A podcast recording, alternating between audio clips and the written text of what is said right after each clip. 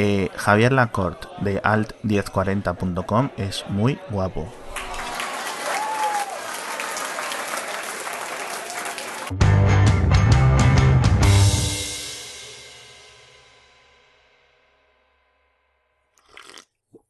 Pues he vuelto a Twitter. Sí, lo, hemos visto. Ha sido una sorpresa para todo el mundo. ¿Ya estás listo para irte de nuevo? Ya te estás...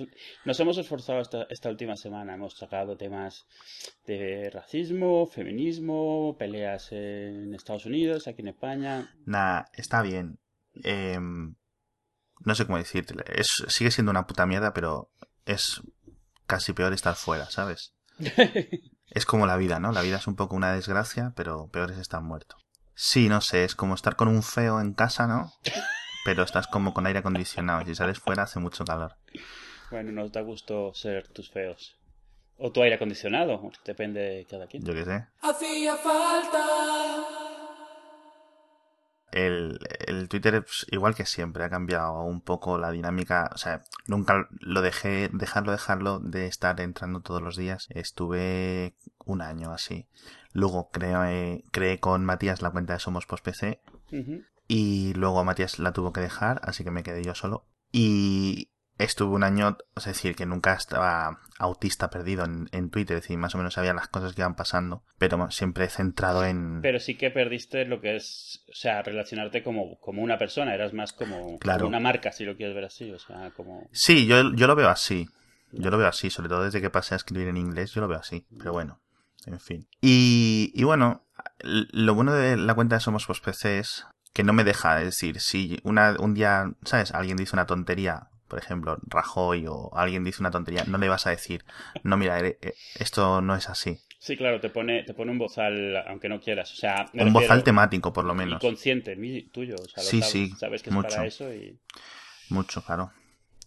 Entonces, bueno, la verdad es que lo de Somos PC es muy agradecido, tío. Es como lo del podcasting. La gente siempre me... Bueno, mucha gente dice, ah, tal. Por ejemplo, hoy esta semana he publicado un artículo que tiene un poco de críticas, eh, unas conclusiones, lo pongo en las show notes de sobre la piratería y las tarjetas micro SD y tal. Y bueno, entre que me, o sea, aparte de razón tienen las, los, los que dicen que no es exclusivamente para la piratería, yo tampoco creo que dijera o que me expresara así de que era solo para la piratería y tal, pero bueno. Pero vamos, que eso es en general, que en general la gente es muy amable con, conmigo en Somos Post PC. Sí, así que nada. leí lo que pusiste y yo creo que parte de ahí, o sea, sin entrar en el detalle del artículo, pero creo que parte de lo que influye es, o sea, una vez que sales, publicas en inglés, el público tiene diferentes percepciones. Aquí, pues está más que aceptado y se ve normal admitir que hay mucha piratería de aplicaciones y de canciones y no está mal visto admitirlo, sin entrar en si es bueno o malo que sea así. Sí. En otros sitios todavía es muy, eh, no tabú, pero está mal visto. O sea, hay sitios donde realmente está mal visto, aunque sea socialmente. Básicamente, sobre este artículo, realmente yo creo que hay gente que lo ha entendido mal porque siguen asociando piratería, eh, cuando estoy hablando de piratería y Android, a lo que es eh, la piratería de aplicaciones. A mí eso me da igual. Yo, yo básicamente me, estaba centrándome en el intercambio de películas y de archivos de multimedia en general, música sobre todo, mm. etcétera, a través de las tarjetas SD en países que no tienen redes eh, de internet bastante desarrolladas. Es decir, incluso aquí pasarte 32 gigas de música y de pelis es mucho más fácil en una SD o en un pendrive. Sí, claro.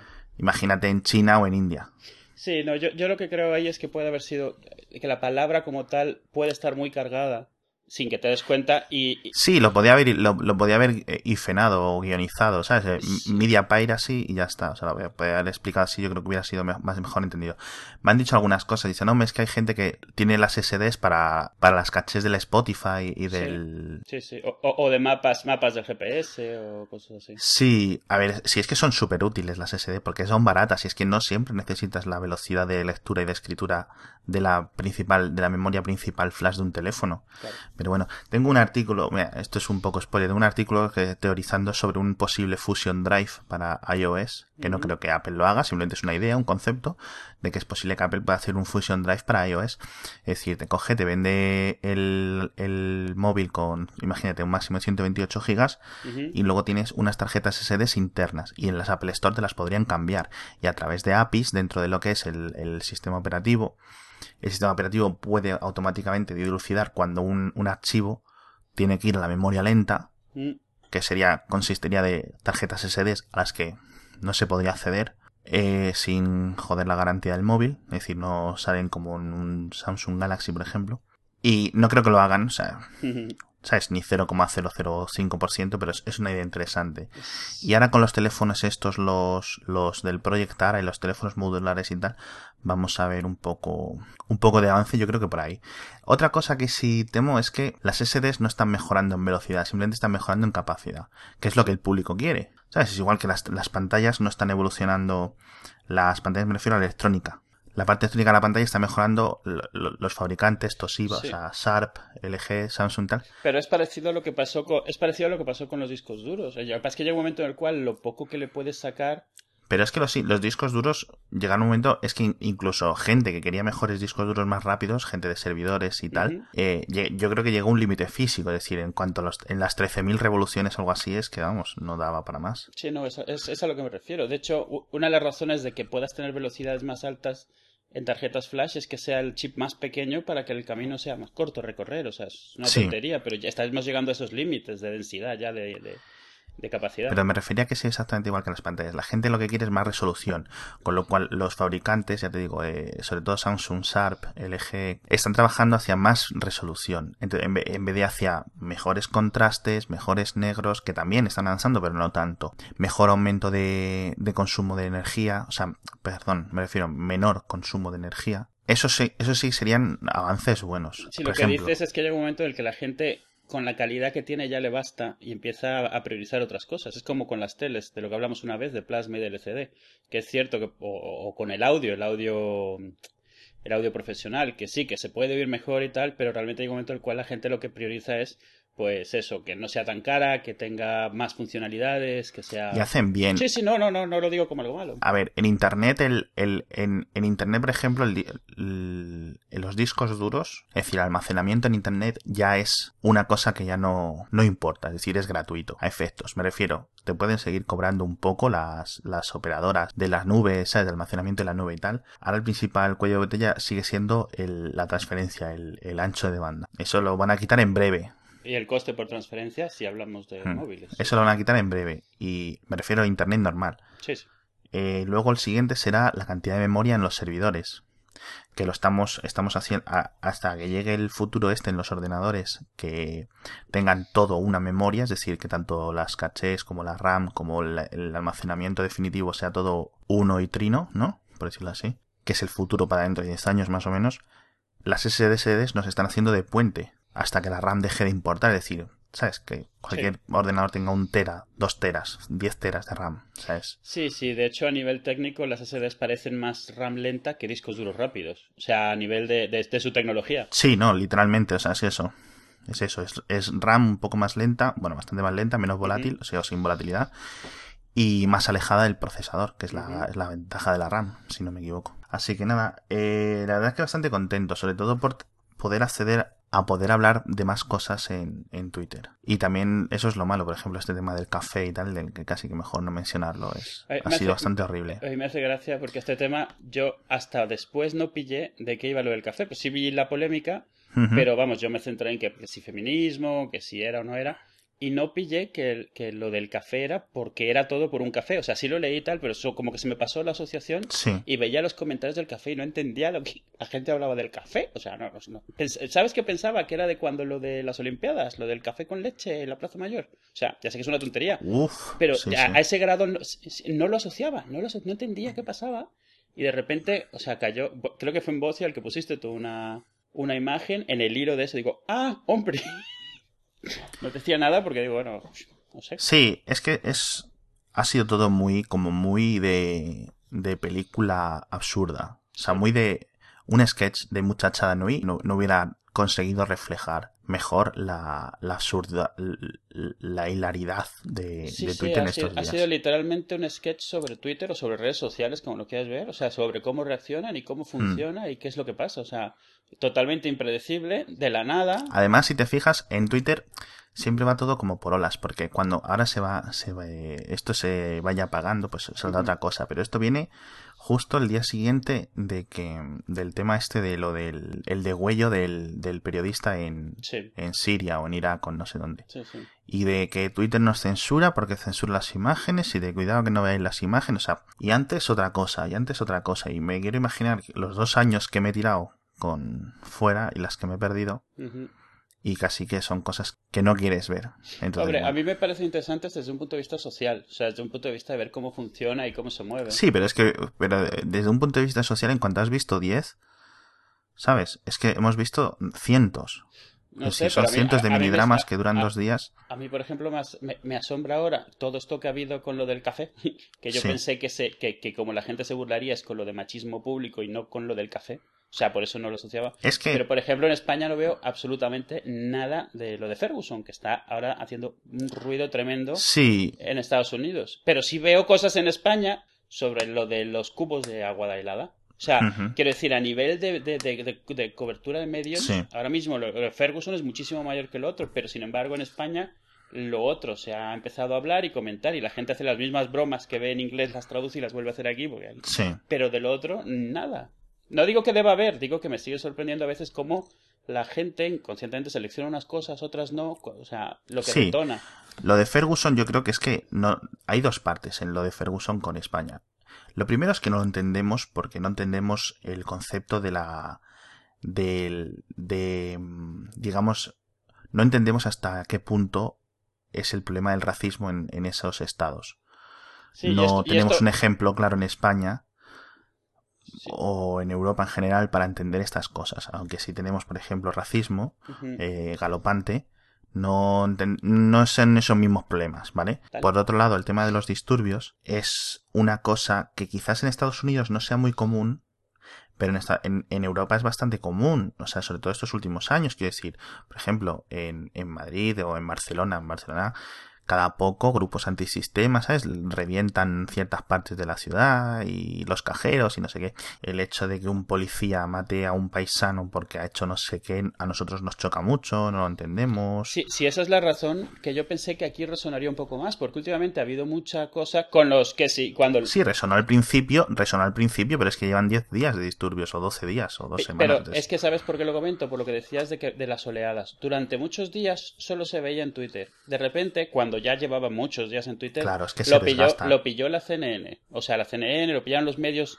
grandes en Estados Unidos y entonces se volvió nacional y otra vez empezó a pillar. En Twitter empezó el resto de gente que no lo había hecho antes lo empezó a hacer por eso. O sea, es lo que me lo recordó también, lo que decías de las oleadas, que a veces yo, yo creo que es que es el primer círculo hace mucho ruido, los siguientes círculos son más grandes y suman la misma cantidad de ruido y por eso se sienten como, como oleadas a medida que se va Sí, compartiendo cada vez más lejos de y lo, del, y lo de la ELA, eh, pues eso es simplemente que en cuanto han empezado a hacerlo los famosetes españoles, lo han cogido los medios generalistas españoles que en agosto están deseando cualquier gilipollez para rellenar telediario. Pero bueno. Yo hasta ahora he visto todos, o sea, no he visto ni un solo vídeo, he visto todos por todos lados anuncios de quién lo hace, quién no lo hace. Sí, había un artículo, a ver si me acuerdo de ponerlo, me lo tengo que apuntar.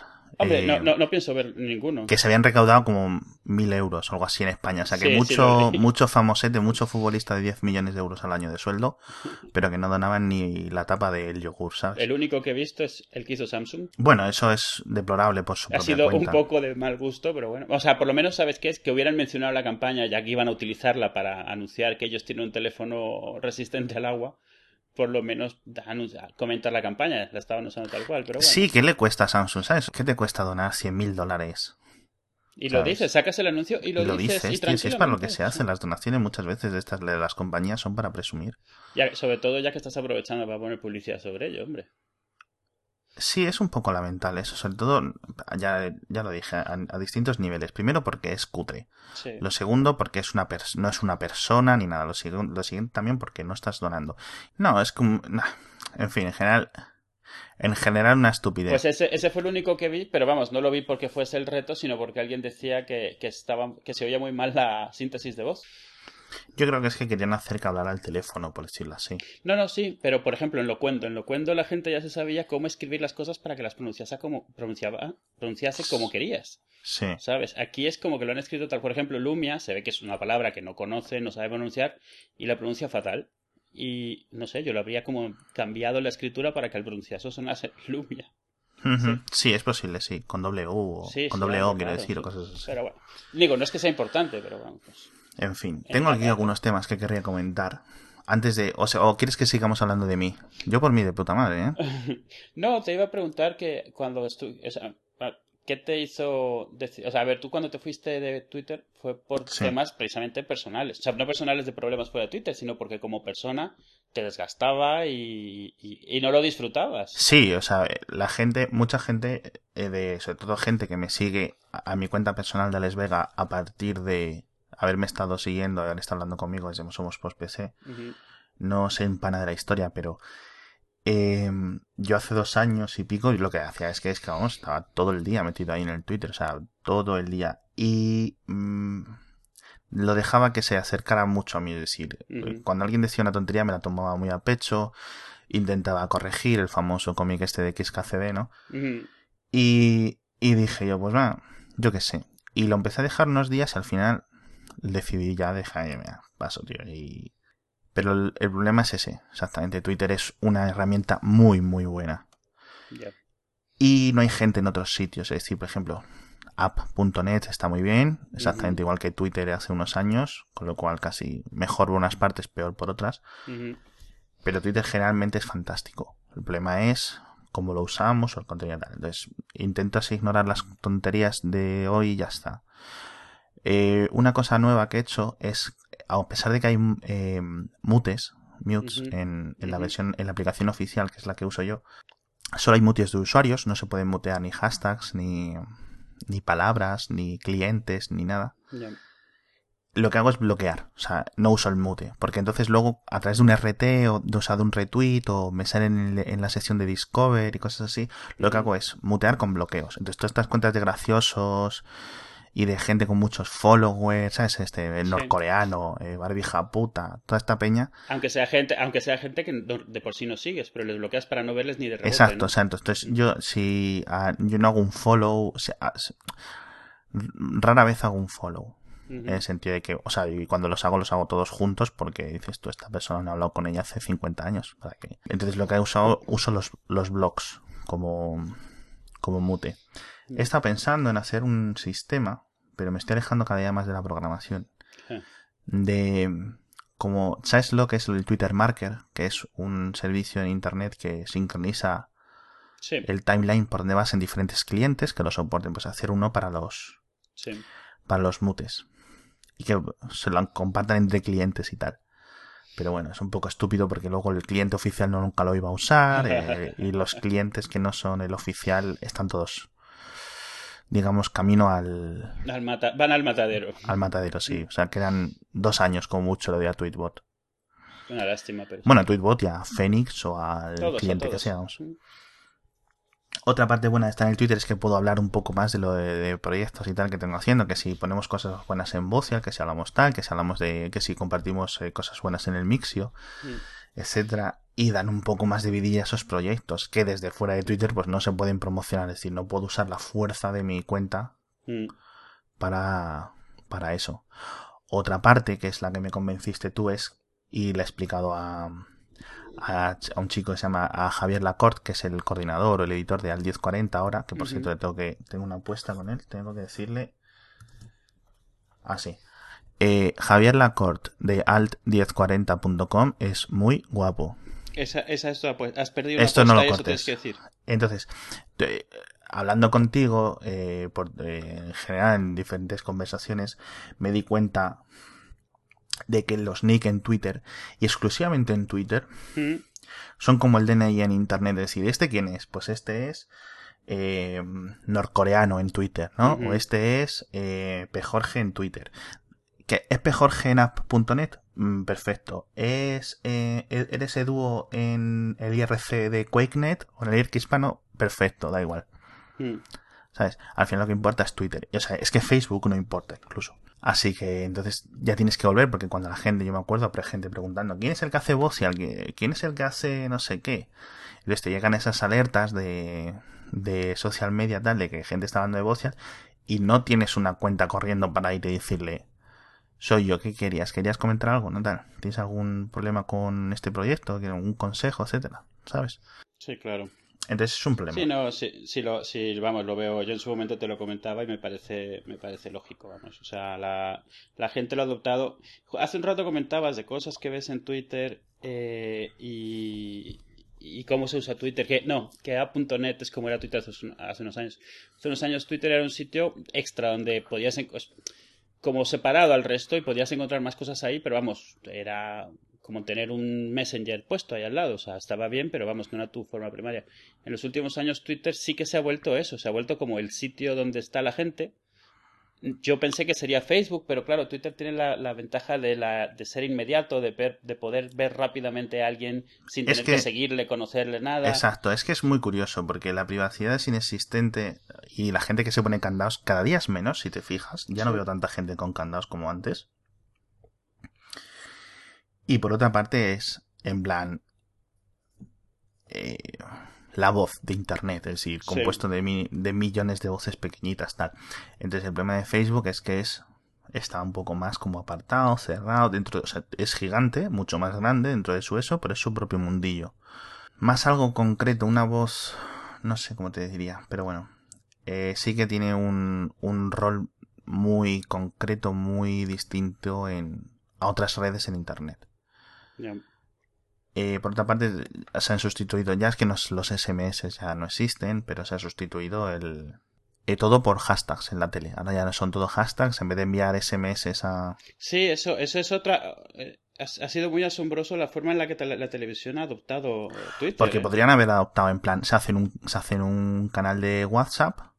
Sí, sí, sí, sí. ¿Sabes? Y que la gente le envíe WhatsApps a esa cuenta, ya está.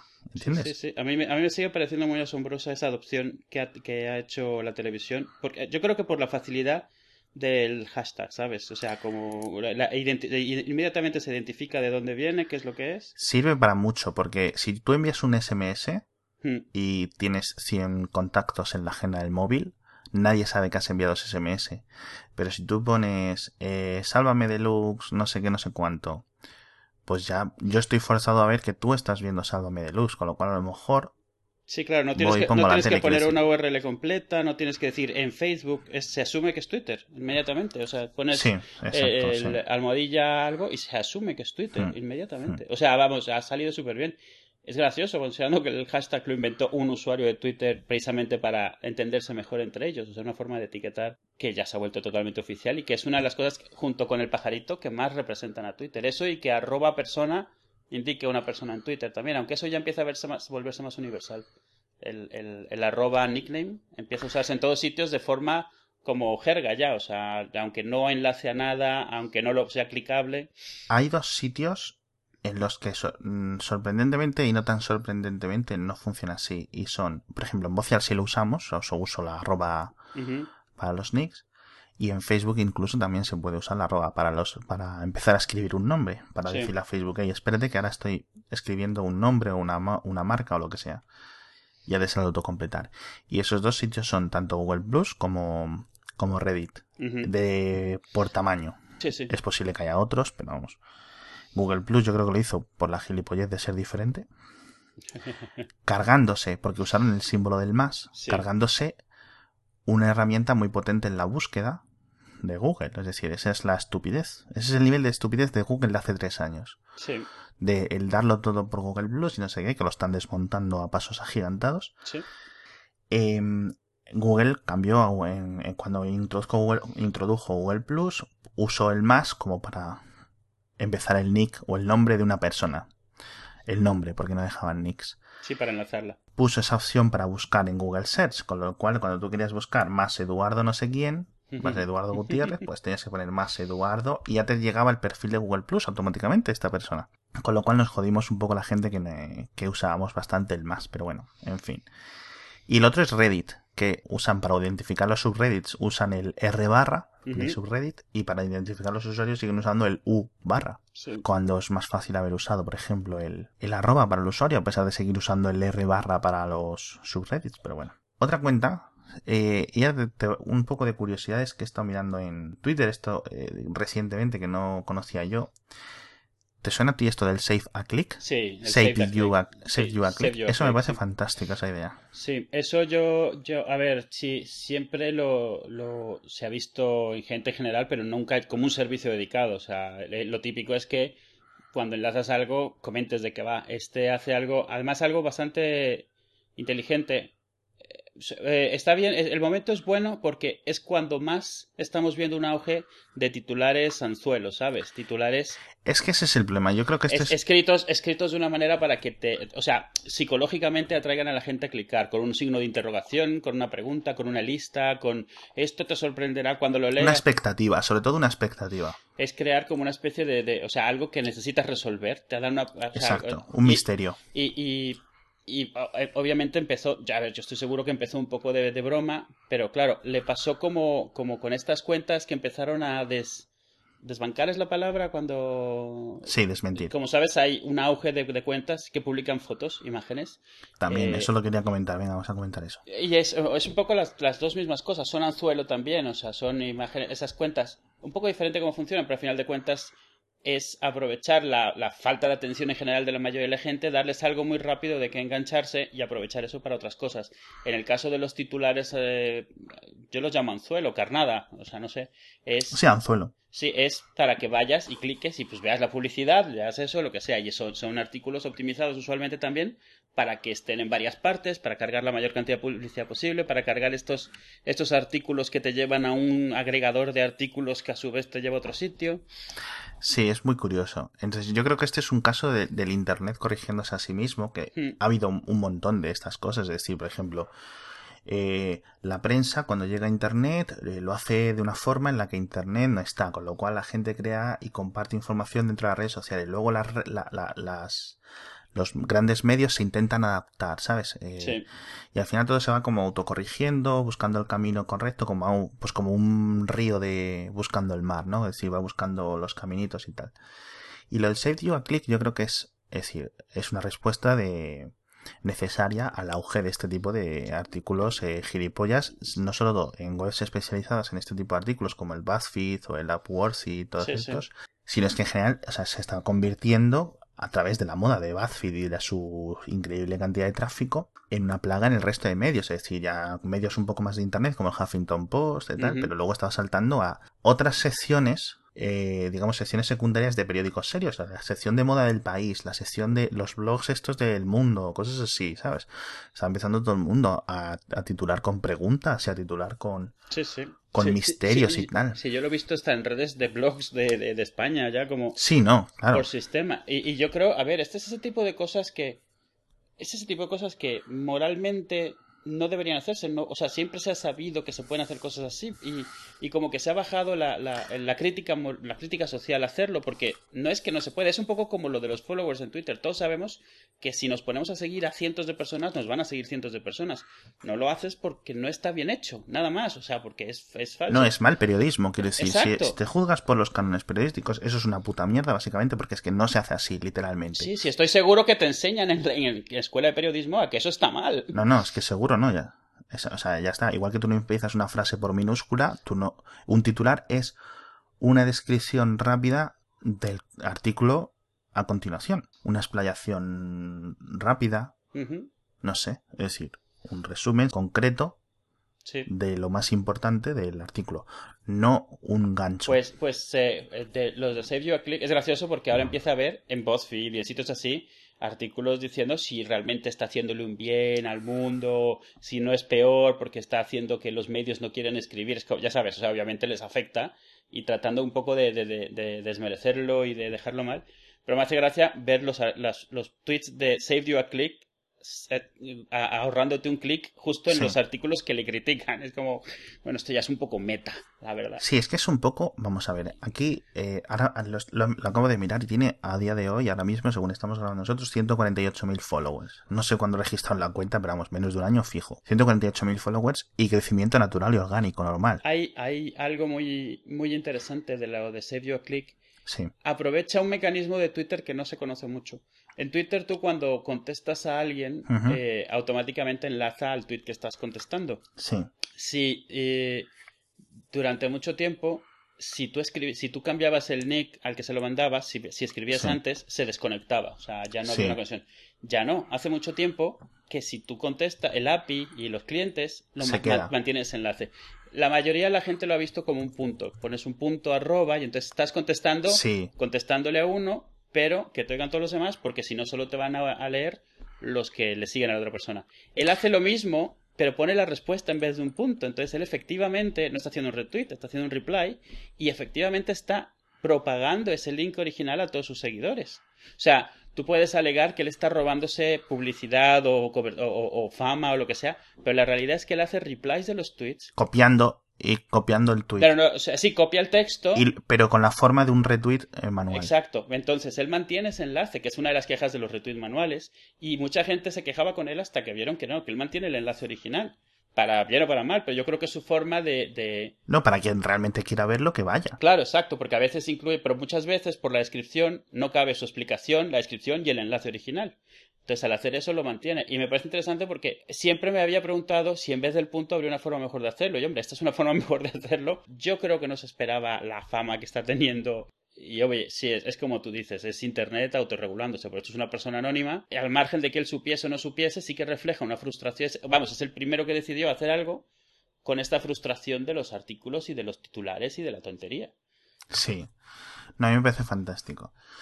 Eh, y sobre el tema de las cuentas estas de las Historical Pics y Astronomy Pics y mierdas así, que muchas veces son falsas o cosas así, pero es que vamos, al final. esto es un poco la tumblerización de Twitter, desde que consigue, desde que Twitter implementa lo de las imágenes incluidas dentro del tweet que no gastan caracteres ni nada. Mm. Es a lo que es una buena forma de usar Twitter y es una de las mejores decisiones que ha tomado Twitter, visto en perspectiva, porque está metiendo mucha gente nueva a Twitter. Es decir, gente que antes dijo, es que había que leer mucho en Twitter. Ahora puedes a lo mejor y vas mirando las imágenes y ya está. ¿Sabes cuál es el modelo de negocio de muchas de estas cuentas? Creo que sí, pero eh, lo de poner tweets y luego de publicidad y luego borrarlos, algo así. Exacto, ellos venden sus followers. O sea, esencialmente es una versión en Twitter de poner un banner, de hacer un pop-up. Ellos lo que hacen es que ellos tienen un millón de followers, por ejemplo. Vale. Y entonces tú les pagas, ponen tu tweet y lo dejan un minuto nada más. Luego lo borran. Entonces solo quien en ese momento está viendo el timeline y en ese momento ve el enlace de eso, pues le llegará a 100.000, 50.000, los que sean. Muchos menos yo diría, porque date cuenta que Twitter ahora tiene las,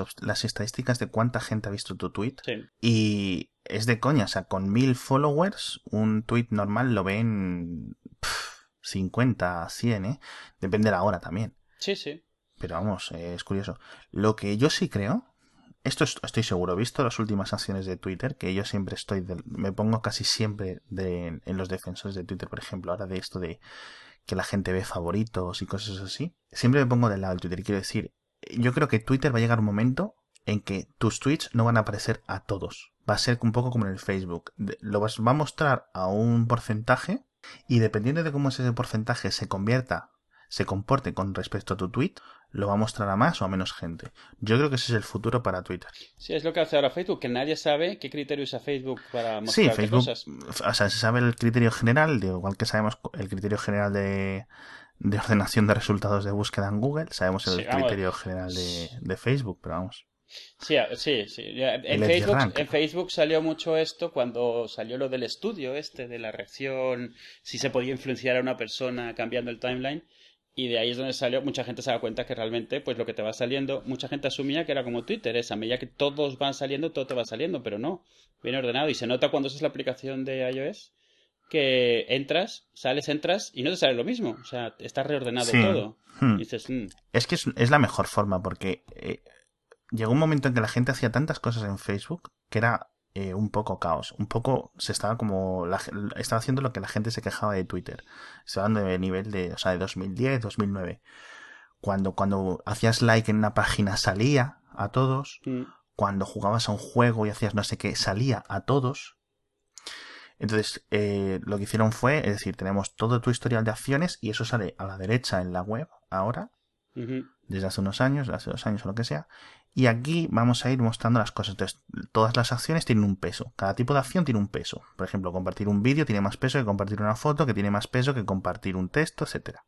Que hacer y un me gusta o un hacerse fan de una cosa, pues tiene peso ínfimo. y le va aplicando diferentes eh, diferentes factores luego a, respecto a eso, eh, a, respecto a ese peso, va aplicándoles otros otros factores como eh, cuánta gente lo le da me gusta en los primeros 10 minutos, por ejemplo. Me lo invento, pero será muy parecido. Sí, o cuánta gente de la que le da me gusta algo, luego tú se lo das también, entonces probablemente te interesa lo que le interesa. Yo sí, y, y, una cosa que la gente se queja y dice, Joder, es que la gente, porque tú en cuanto tienes dos amigos o tres o cuatro contactos que tienen bebés, es que, es que Facebook es todo el rato, pero básicamente hay un motivo.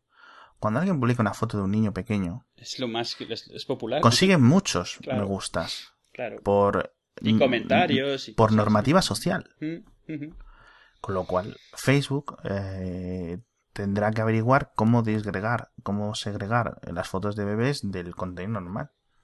Y ponerle un peso negativo para compensar que es una foto de bebé y que a lo mejor, ¿sabes? Si tú no haces likes a fotos de bebés, ahora no te quejes, porque si tú haces like por comportamiento social, es decir, porque ¿qué va a pensar la gente si no hago like? Es decir... Sí, es como un día te regalan una estatua de una vaca que no te gusta, pero dices que te gusta mucho por educación y te encuentras al dos, dos años con una colección de vacas porque todo el mundo piensa que te gustan. Y, y yo creo que tiene que cambiar un poco Facebook, pero a mí me preocupa que Twitter haga eso, ya te digo, lo de limitar, porque ahora estamos de que todos vemos todo lo que se publica en Twitter, pero llegará un momento en que quizá no. Hoy, hemos ido a la FNAC Hemos ido algo sin relación con nada. Íbamos a ver cómo estaban expuestas unas cosas que, vende mi mujer y tal. Y, hemos pasado por la sección de, de smartphones y smartwatches. Y me ha preguntado, ¿qué es esto? Porque claro, ella, o sea, todo esto Digo, hombre, esto es que han estado saliendo, hay especulación, se dice que a lo mejor sale de Apple, ha sacado Samsung, ha sacado Google, eh, tecnologías y tal, y eso, me por encima, ¿no? Obviamente muy especial, vimos la Fuel Band y eso, y estuvo ahí tocando un Gear y dice, pero qué teléfono más feo, ¿no? Digo, hombre, sí, es que la prioridad no es que sea bonito y tal, dice, ya, pero esto yo no me lo pongo. Y me hace mucha gracia porque me dice, pero esto por qué de repente? Y se pone a ver los precios y vamos, se le cayó la mandíbula al suelo de lo que cuestan. Sí, claro, fíjate. O sea, y de todo lo que vio, dice que lo único que a lo mejor se pondría sería en plan una fuel band o algo así, por el tema de, caminar, de... Sí, el, tipo fit. Sí, por tener algo, porque decía, pero este qué hace? Le digo, hombre, no hace nada, te muestra lo que tienes en el teléfono. dice, pero para eso tengo el teléfono. Ya, digo, sí, ya, pero usted te muestra, si te ha llegado mensajes y tal, no sé qué. Como me veía con cara como diciendo, pero ¿para qué? O sea, de verdad. El otro le gustó mucho la idea del full band, porque la tenían ahí puesta y te la podías poner y tal. Y me dice, pero también pone la hora, como para ella era importante, muy bien, que mida lo que sea, pero si no pone la hora ni me lo voy a poner, porque no voy a tener siete cosas en las, en las, muñecas para diferentes cosas. Pero me hizo gracia porque, claro, ya está totalmente desconectada de, toda esta especulación y rumores y tal. Y me preguntó si Apple iba a sacar algo. Digo, hombre, los rumores dicen que sí, pero como no sabemos qué, tanto pueden sacarte unos calzoncillos inteligentes como un anillo, no tengo ni idea si es que sacan algo. Y se quedó un poco como, bueno. O sea, como que su, su, voz sabe sabes cómo que era así o sea cuando lo comentaba como de cuando tú empiezas a comprarte figuritas de Star Wars con 35 años o sea de que bueno ya están estos con sus cosas sabes es como bueno, venga como cara de paciencia, ¿no? No sé qué tanto refleje al resto de la gente, pero lo que sí estaba, eso estaba vacío, ¿eh? No había nadie ahí mirando. Sí, es que sí, yo lo, estoy, yo lo discuto, pero claro, es que los smartwatches de momento es que son muy de nicho. Son concepto prácticamente todavía, ¿eh? Mm, sí. O sea, son... Porque no hace la gente, no se va a hacer mainstream eh, o popular una cosa que necesitas que te hace peor, casi que te hace peor la vida. O sea, es que. Sí. Tiene, le falta mucho camino. Y sobre todo el precio, o sea, cuando los veamos a 50 euros, que le dure la batería un tiempo. Eh, claro, sí. Sí, sí, sin duda. Pero me hizo gracia. Bueno, también eh, lo que pasa es que ella quería ver el, las tablets de, de. Las Surface, las de Microsoft. Las de Microsoft, sí. Porque hemos estado viendo Under the Dome, la serie esta, y se ve que ahí Microsoft ha dado un poquito. Ah, sí, sí, sí. La usan mucho, o sea. Y... Es, es chiste recurrente en. Sí, entonces le, Sí, sobre todo porque cuando sabes un poquito, ves cómo la usan, dices, vale, venga. no porque sea de Microsoft, sino como usan el wifi, cómo, se, no funciona así esto, pero bueno. Sí usan hasta Bing y todo, Sí, pero a ella le llamaba la atención lo del stand, ¿sabes? La patita que le sale por atrás. Y sobre todo le gustó muchísimo la tapa con el teclado físico, no el teclado Sí, blando. es la mejor parte. Está entre muy bien. ¿eh? Está muy bien. Eh, o sea, es este- Mucho mejor en la 3 que en la Surface 2 y que en la 1, ¿eh? Ojo. Sí, sí, sí, lo tenían ahí y vamos, se puede escribir muy bien en ella. Sigue estando plano, gente con problemas de muñeca y eso le, le- le costaría un poco. No, son, mm, no son para nada igual que, que un teclado portátil. inclinado o lo que sea. Sí, y, un O sea- poco subido, pero, pero en cuanto a tactilidad de teclado, genial. Te hacen el apaño, sí, sí. Sí, sí, genial. Y me gusta más el, el anclaje que tiene la tapa con el Surface que la que tiene la magnética de Apple. Es menos bonita, pero es mucho más sólida. No que venga Es el caso de nada, pero es que hemos venido hoy. Eh, hemos ido hoy y lo he visto hoy antes de que se me olvide. Es carilla la Surface, Sí, pero eh, sigue siendo, o sea, quiero decir, pues es un i3 o un i5, depende del modelo Mm. que... O un i7, ¿sabes? Ojo, es que es un pepinaco, ¿eh? Sí, sí. Es un pepinaco a nivel de hardware, el problema es eso, Windows 8. Pero Sí. bueno, es un te puede servir de, de ordenador completo. Aunque, aunque el Windows 8 vende mucho en plan demo, así en tienda, ¿eh? Otra cosa es cuando lo usas, pero visualmente es muy llamativo. Por ser muy diferente, no porque sea bonito, sino porque es totalmente, parece de película. O sea, está diseñado para parecer de, de película. Hmm. El interface así, o sea, abstracto, cosas que se mueven que no sabes qué son, cosas así. Sin relación con nada, pero vamos, ya aprovechando que me acuerdo. Otra cosa que vi en la FNAC que no me esperaba eran espadas de Minecraft en goma espuma. Ah, eso lo llevo viendo, sí. Yo en, en otro FNAC lo vi yo. Y- y- Porque asumo que ha sido al del centro, ¿o no? El del Plaza Norte 2, en eh, Alcobendas. Tenían, tenían toda una isla con cosas de Minecraft. Un montón. Y bueno, ya hablando con gente con niños de 8, 10 años, es que lo, o sea, este, es una obsesión con Minecraft en todos ellos. Tremenda, o sea, tremenda. Entonces, claro, hay ahí un libro, por ejemplo, de, de figuras de, de- de papel que doblas para hacerte tus cubitos y tal. Están las versiones de Lego de Minecraft, está esta espada, había un montón de cosas. Habían libros de estrategia de Minecraft que dices, joder, como es Minecraft, para cuando sale el libro ya ha cambiado todo. El libro este que tiene así como tapa de libro viejo, Sí, sí. granate o azul oscuro o algo así. Hmm. sí. Eso es muy común entre los chavales así de 12 años y tal. Pero vamos, mm, muchísimo mejor que estén en el Minecraft Ah, no, sí. que en el Call of Duty o que no, No, sé. no, dónde, si a mí no me parece Minecraft mal, me asombra, Es me parece una muy bien. maravilla. Eh, eh, lo otro es las horas que se pasan en YouTube viendo a gente jugar al Minecraft. sí, sí. Pero eso es una tendencia nueva de esta que a nosotros se nos escapa, como que la gente joven escuche música entrando en YouTube en vez de usando Spotify gratuito, incluso Spotify es gratuito y tal, o Sí. que o el fenómeno este de ver a gente jugar en Yo YouTube. ese, ese es lo que me extraña, pero no lo veo mal. O sea, a ver, yo siempre eh, en consola, a mí me han encantado siempre las consolas y los juegos, pero yo siempre he sido el que está al lado diciéndote qué puerta abrir, te has dejado atrás, no sé qué, ¿sabes? Yo siempre he sido... El pesado. No, no, no, porque me lo pedían, o sea, a la gente le gustaba porque así se pueden concentrar en disparar algo y yo les voy, yo iba, yo era el que iba haciendo el mapa en un Eres el papelito. R2D2 de la gente. Sí, exacto. La cosa es que eh, lo veo igual, o sea, ves a alguien jugando, porque a mí me gusta, a mí lo que más me gustaba era, sobre todo cuando los juegos empezaron a ser historias, ¿sabes? Y, y tal, me gustaba más poder estar viendo la historia. Entonces, cuando estás jugando, o sea, yo por ejemplo me pasé el, el Halo 1 entero.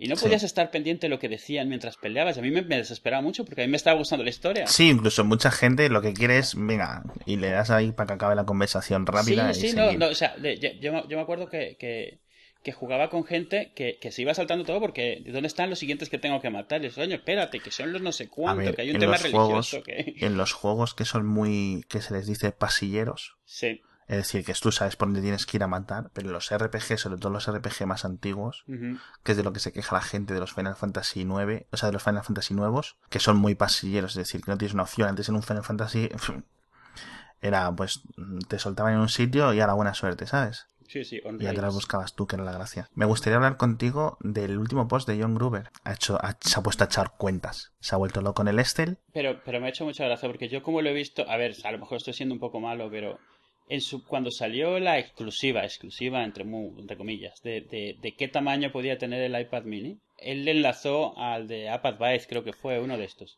Sí. Y siempre sentí como que lo resentía un poco, ¿sabes? Porque... Mm, No, no, de mala manera, ¿sabes? Pero, pero era como que cuando lo contaba y lo he contado después, como que algo que le molesta un poco que fuese tan obvio y él no haya visto. Sin, malicia, sin rencor. yo lo veo ahí, fíjate, de una forma distinta.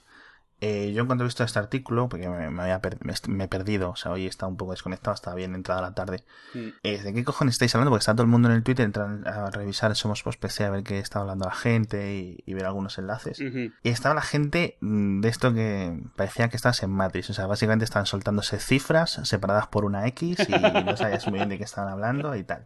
Y yo pensaba que se había filtrado algo nuevo y tal, y resulta que están hablando de este artículo. Entro, lo leo, que es una barrafada típica de las de Gruber pre presentación de producto, que son muy habituales. Entonces ya el, el tweet que puse es, vale, o sea, esto es información real que Gruber está haciéndose el loco diciendo que es simplemente una deducción que ha hecho él, una deducción educada, ¿no? No, o sea, esto es eh, y información real que él no es que tenga, o sea, que, perdón, quiero decir, que sí tiene, es decir, eh, le ha tenido que llegar de algún sitio algo. O sea, Gruber es una persona que entiende muy bien cómo funciona Ample y se puede estar equivocando. Pero yo creo que aquí tiene información y las playa de la forma que piensa que es eso. Básicamente para no irritar. Y lo hace tarde para casi, casi, casi con la presentación del producto para no irritar a Apple. Igual que yo sé, y cuando escuchas su podcast, el Talk Show, tú puedes entrever que este tío sabe muchas cosas o un par de cosas más del, del, del iWatch que no está contando simplemente para no ensuciar su relación con su gente en Apple. Que no creo que sean gente de, de, alto nivel, como por ejemplo el Pazowski o Pazkowski del, del Wall Street Journal, sí, pero creo que tiene más información de la que él dice. O sea, al menos tres veces aclara que no tiene una fuente, que no tiene... Exacto, eso, eso es lo que más eso. y llevándolo al tema del llevándolo al tema del iPad Mini, yo creo que el tema del, del iPad Mini esperó, eh, es decir, creo que tenía la información y que esperó que alguien se diera cuenta para darle por su cuenta para... darle coba y poder soltarlo. Pues eh, resumiendo, para quien no lo haya visto, quien no lo vaya a ver, esencialmente saca, o sea, empieza a hacer cuentas de qué resoluciones ha usado Apple en el, en el pasado, sobre todo y lo comento después, dos cosas que me parecen muy interesantes, pero ahora les comento. Saca lo que sería la resolución óptima que él ve para un tamaño de iPhone de 4,7, es ligeramente más grande que el de ahora, y para el tamaño, la resolución óptima para un, un iPhone de 5,5. Y las, lo, interesante de lo que saca es, bueno, el iPhone de 4,7 sería retina, o sea, 2X, pero del iPhone 5,5... O sea, sería 2X, pero el, el, lo que se mantiene no es la resolución, lo que se mantiene son las PPIs, los píxeles por pulgada. Sí, sí, que es una de las cosas que iba a decir. Y el otro, el de 5.5, es 3X, la resolución que él ve como óptima, ideal y tal. Y las la cosa que me parece interesante es que, que ya lo sabíamos, pero es interesante ver que lo toma en cuenta y que lo comenta. Una de ellas es lo, que, que, debería la gente dejar de preocuparse cuál ha sido el tamaño anterior, cuál es el, el, anterior, cuántos píxeles tienen las cosas. Apple tiene un tamaño óptimo que considera. O sea, para empezar, Apple hace tiempo dejó de medir las cosas en píxeles y las mide en puntos. Un punto es independiente de resolución. Un punto. O sea, eh, un punto es un término realmente no tipográfico, pero sí de imprenta de, de toda la vida, de maquetación. Y es independiente de plataforma. Y dice un. O sea, que basándose realmente en un target que es de 44 puntos que ha definido Apple como el mínimo en lo cual algo puede ser clicable de ahí empieza a extrapolar un montón de cosas. Claro, y extrapola en diferentes direcciones, porque yo, tenía un, Excel eh, similar desde hace tiempo, pero visto lo visto, es bastante equivocado. Yo lo que, antes de que supiéramos lo de 4,7 y 5,5, yo lo que intentaba es basándome en, en, escalar resoluciones, en escalar PPIs, en escalar los eh, triples y los cuádruples, etcétera, y intentaba buscar puntos en los que cortar esas planchas, que él habla de cortar esas planchas del LCD a un mayor tamaño y listo, que es lo que va a hacer Apple, para parte. Y, y, donde yo creo que se le va la pinza y él no puede conectar lo que yo creo que es información real con, es decir, cómo salta, cómo das este salto eh, de, dilucidación, es decir, o perdón, en deducción de, ah, vale, no, es que lo que pasa es que va a tener más puntos, porque iba a tener exactamente estos puntos, que decir, el salto que se hace de la filtración de 828 de ancho mm. a lo de los eh, 1242 con 3x, yo lo entiendo porque es 828 con 414 puntos, pero en vez de ser 2x, 3x, con lo cual son 1242. Es decir, no puedes, a que a lo mejor sí, y a lo mejor este número, o a lo mejor este número no tiene nada que ver y luego es una parida que te cagas. Pero quiero decir, es muy difícil mm, con los datos iniciales con los que sal, que, con los que está empezando tanto Gruber como cualquier persona que empiece a hacer los cálculos, llegar de la cifra, o sea, llegar de esos datos al 1242 píxeles de ancho. Hmm. O sea, es súper difícil, con lo cual yo creo que es, y que lo diga como tanta seguridad. De todas formas, lo más importante de esto es que el 4.7 mantendría, sería los gráficos de un 4 pulgadas escalado, pero el de 5,5 el de 5,5 pulgadas tendría distintos tamaños de puntos. Es decir... No, los puntos siempre tienen el mismo tamaño. Eh, eh, de lo que tendría era puntos distintos. Ah, sí, sí, sí, sí, sí, ancho, ancho por Eso sería 736, el de 5 y media sería, según los datos de Gruber, 736 por 414 puntos, mientras el, el iPhone 4.7 sería 667 por 375. ¿Vale? Es decir, es decir, no sería a escala, es decir, lo de 4.7 no aparece en 5 y media, simplemente, no sé, uno con tres veces más grande, no sé cuál es el factor, ¿vale? esta es la forma, sería la forma de Apple de forzar a los diseñadores a pensar que lo que antes están haciendo en 4 pulgadas no lo pueden hacer en 5 pulgadas y media, que es casi el doble de tamaño. Sí, lo mismo, lo mismo que pasó con el iPad, o sea que, sin cambiar, no es solo hacerlo más grande todo. Claro, pero con el iPad lo forzaron con el cambio de ratio, porque antes era eh, forzó a la gente, a los diseñadores y a los programadores a cambiar del 3.2 al 4.3 y en esto, manteniendo el 16 novenos, al cambiar los, los puntos, no sé. Es, no, no, me refería, me refería a cuando el iPad, que Apple sí, sí, no, claro que el iPad no podían ser aplicaciones grandes de iPhone sin más, tenían que rediseñarse para el nuevo tamaño. Pero que había, había como un poco más de peso al hecho de la diferencia de tamaño era muy grande y aparte la diferencia de ratio. Entonces yo creo que con esto es, es muy raro. Es muy raro, sinceramente. No sé, yo sigo viendo, a ver, o sea, me preguntó sobre todo mi mujer cuando hablamos de esto, es porque sacaría, iba a sacar un, un, iPhone más grande, Apple. Le digo, para empezar no sabemos, seguimos asumiendo que sí porque se oye mucho ruido, no lo sabemos, no se sabe. Digo, pero la especulación que hay es que en su momento era, para poder competir con Apple, era más barato empezar a hacer teléfonos más grandes, eh, los componentes eran más baratos, era en general, o sea, al no ser tan miniaturizado, Podían caber baterías mayores porque era el principal problema de Android. El principal problema de Android cuando tenían los microprocesadores eh, de, muchos más nanómetros que ahora era que con 1500 o menos de 2000 mAh de batería no, no, daba para nada, sobre todo con los sistemas operativos de Android viejos. Entonces se tuvieron que subir para la parra a los 1900, a los 2000 y pico, y llegando ahora ya a los 3000. Y, y lo que le comentaba era que a fuerza de, o sea, de venderlos y de promocionarlos, porque ya que los tienes, los vendes por sus ventajas, que las tiene obviamente, sí que empezó a haber una cantidad de gente considerable que los prefería y que no daba prioridad a las ventajas de un dispositivo pequeño, sino a las ventajas de un dispositivo grande. O sea, que obviamente iba a existir. sí, todo tiene como trade-offs, o sea, todo tiene ventajas e inconvenientes. El problema y llegó un momento en el cual era tanta que sí que es una tendencia real que puede que Apple haya sido, vale, o sea, sí que hay suficiente gente que lo justifique o sí que no tenerlo me está causando un daño de imagen o de, de primera venta o de lo que tú quieras. O sea, a final de cuentas, esa, esa, esa popularidad, aunque haya sido porque, aunque el producto por el que se ha vuelto popular es así, por una limitación, pero no deja de, tener ventajas asociadas, eso hmm. significa que, que Apple tiene que reconocer, o sea, bueno, puede que tenga que reconocer que existe una popularidad independiente y que eso lo usa ya sea para hacer teléfonos más baratos, más caros, lo que sea, pero más Yo creo que el, tema de los teléfonos grandes lo está cubriendo con la con el móvil de 4,7. Es decir, eso es, digamos, sería el mainstream. Y el de 5,5 y medio, eso es para la gente que quiere para, quien quiere un teléfono grande.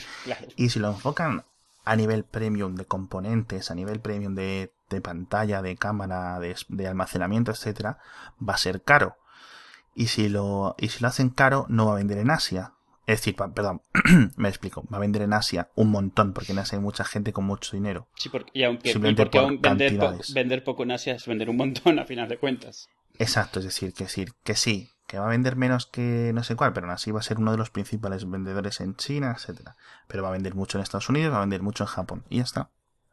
Y yo creo que va a conseguir pasar, conseguir un poco extra sin sacrificar gross margins.